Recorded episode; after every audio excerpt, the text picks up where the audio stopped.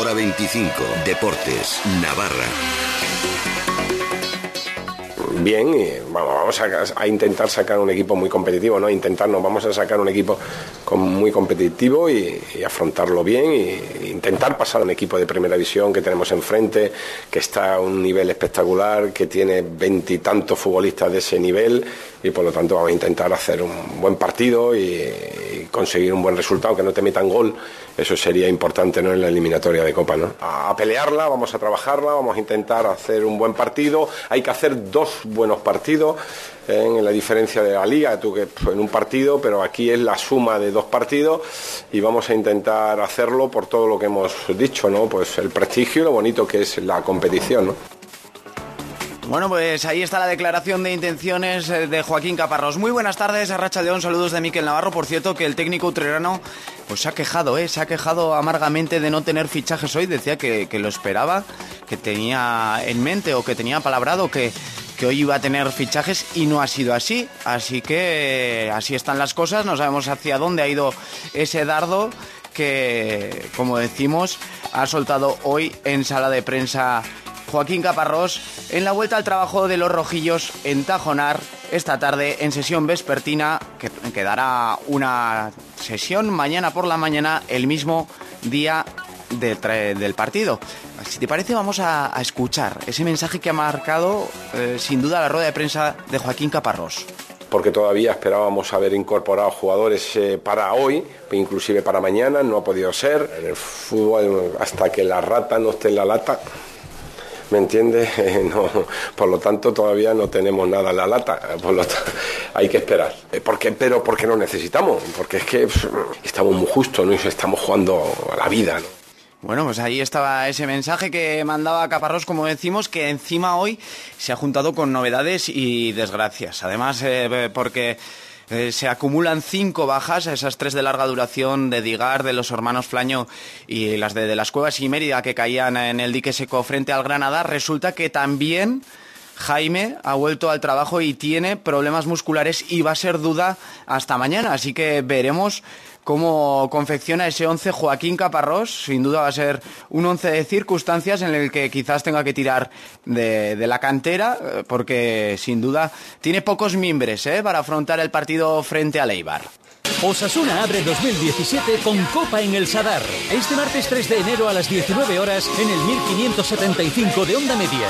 Dispositivos móviles y sernavarra.com. Osasuna Eibar. Todos los partidos de Osasuna se juegan en Carrusel Deportivo Navarra. Con el patrocinio de Valenzuela Hermanos, Subway La Morea, Talleres Midas Pamplona, Hamburguesería Bula Ventura, Chapista Sansoay, Volvo Navar Suecia y Onda Tec Navarra. Por cierto que abrígate, ¿eh? que dan 6 graditos. Nuestros meteorólogos de cabecera nos dicen que va a haber también un poquito de viento noreste en el Sadar, así que cógete dos bufandas a poder ser, la rojilla y otra para abrigarte esa garganta que esperemos calienten enseguida los jugadores de Joaquín Caparros. Así que cambiamos de tema, te hablo ahora de balonmano porque esta tarde ha vuelto al trabajo también el Bete Anaitasuna, con exclusiva además la baja de Del Valle ha sido cubierta por un fichaje que anunciaban hoy presidente y entrenador, el lateral derecho brasileño Gabriel Cereta del Barça B. Gabriel Cereta que por suerte por desgracia ha sido negociar con él y llevárselo a Brasil su selección absoluta para el Mundial de Francia, así que no podrá contar con el Juan Tuapececha en esta mini pretemporada hasta retomar las competiciones oficiales en febrero. Como quizás habrás hecho tú en casa, pues el Mister también ha, hecho balance del año 2016 y propósitos también para el año entrante, ese 2017 que ya estamos en marcha. Creo que es un año inolvidable, pero haber jugado dos finales, por, primera vez una final para este club, yo creo que es algo que todavía no somos capaces de valorar, porque al final el ritmo del día a día eh, no te hace parar un minuto para, para, pensar un poco todo esto, ¿no? Eh, este equipo ha jugado dos finales con siete jugadores navarros. Eh, con siete jugadores navarros. También tengo que ser autocrítico y en ese sentido deciros, no estoy contento especialmente con, con, el rendimiento que el equipo ha dado en casa. Creo que mm, es un tema en el que, en el que estamos bueno, analizando mucho, siendo todos muy autocríticos, porque no es normal que un equipo como nosotros esté sacando la mitad de los puntos fuera de casa. ¿no? Y el presidente Miguel Oyacarizqueta, que también ha calificado el año de inolvidable, ha querido poner en valor que el conjunto pamplonés sea el único equipo navarro que nos hace disfrutar de competición europea con la Copa EHF y además con un cesto hecho con producto de la tierra. Importante con qué, con qué mimbre se hacen los textos, ¿no? Yo creo que es muy importante decir, bueno, sí, mira, hemos conseguido dos finales, hemos llegado, estamos en HF, pero es que además hicimos una apuesta ya, hace mucho tiempo ya por, el, por tener balonmano de cantera, por promocionar el balonmano base y por sacar desde abajo chavales que luego a la postre mm, refuercen puestos en nuestro equipo titular, e, equipo que a su vez sirve un poco de espejo y donde y donde y de referencia, ¿no? Que es lo que lo realmente importante. Yo creo que es un año que todos firmaríamos por repetir, por lo menos en la mayor parte de los aspectos en el aspecto deportivo. Y antes de despedirnos, una historieta de las de marca de la casa, ¿eh? la cadena Ser en Navarra, o al menos los de deportes, le hemos pedido a los Reyes Magos ese álbum y su colección de cromos del Club Deportivo Castejón que tiene revolucionado todo el pueblo. Este es Javier Fraile, el directivo del club. Hay gente de 70, 80 años, pues ahí con su, se volvió a poner su camiseta, vino un fotógrafo, ¿no? Dos o tres días y, bueno, pues mediante carteles en el pueblo y luego pues de boca a boca, pues bueno, fuimos llamando, fuimos acudiendo a la gente y eso, pues allá los veteranos se volvían a enfundar la camiseta roja y blanca. Pero es curioso, cuando juega el Castejón o los partidos de casa, pues en el descanso del bar, pues eso, parece la plaza de hace unos cuantos años. Ahí la gente de 60, 70 años van ahí con su tágico de, de cromo repe, su lista, y ahí están cambiando, cambiando los cromos en el descanso del partido. Imaginaos el pique que tienen en Castejón para conseguir los cromos de las viejas glorias y la envidia que han pasado los que no pudieron sacarse la foto con la camiseta rojiblanca, que ya se está pensando en hacer una segunda edición, como decimos, de un álbum curioso que ya se ha hecho en categorías infantiles o en categorías de chiques, como puede ser en el Chantrea o también en el Lagunaki, que ahora se hace en Castejón. Con esta bonita historia nos despedimos. Que pases una buena noche. Puedes seguir pendiente de la información local en nuestra web sernavarra.com.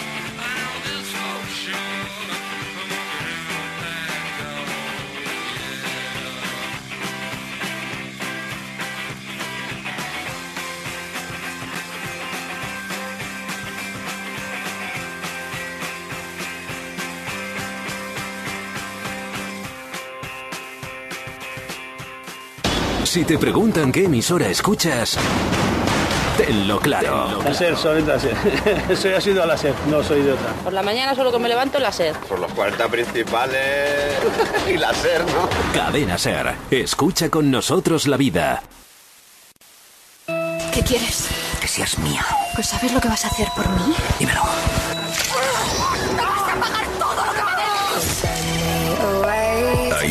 Forma de hacer cine. Luis, vigila que no venga nadie. Y una nueva forma de disfrutarlo. Solo queremos ser felices. Tú pones las imágenes. ¡Alguien me ayude, Nosotros. Escucha.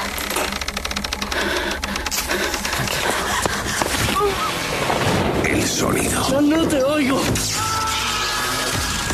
Casos reales y grandes relatos. Abre los ojos, no te juro que te reviento la cabeza. El nuevo cine de terror y misterio está en Negra y Criminal. A las dos y media, en la madrugada del sábado al domingo, con la dirección de Mona León Siminiani. Síguenos también en iTunes y iVoox. Negra y Criminal. Negra y Criminal. ¿Hablas miedo? Cadena Ser.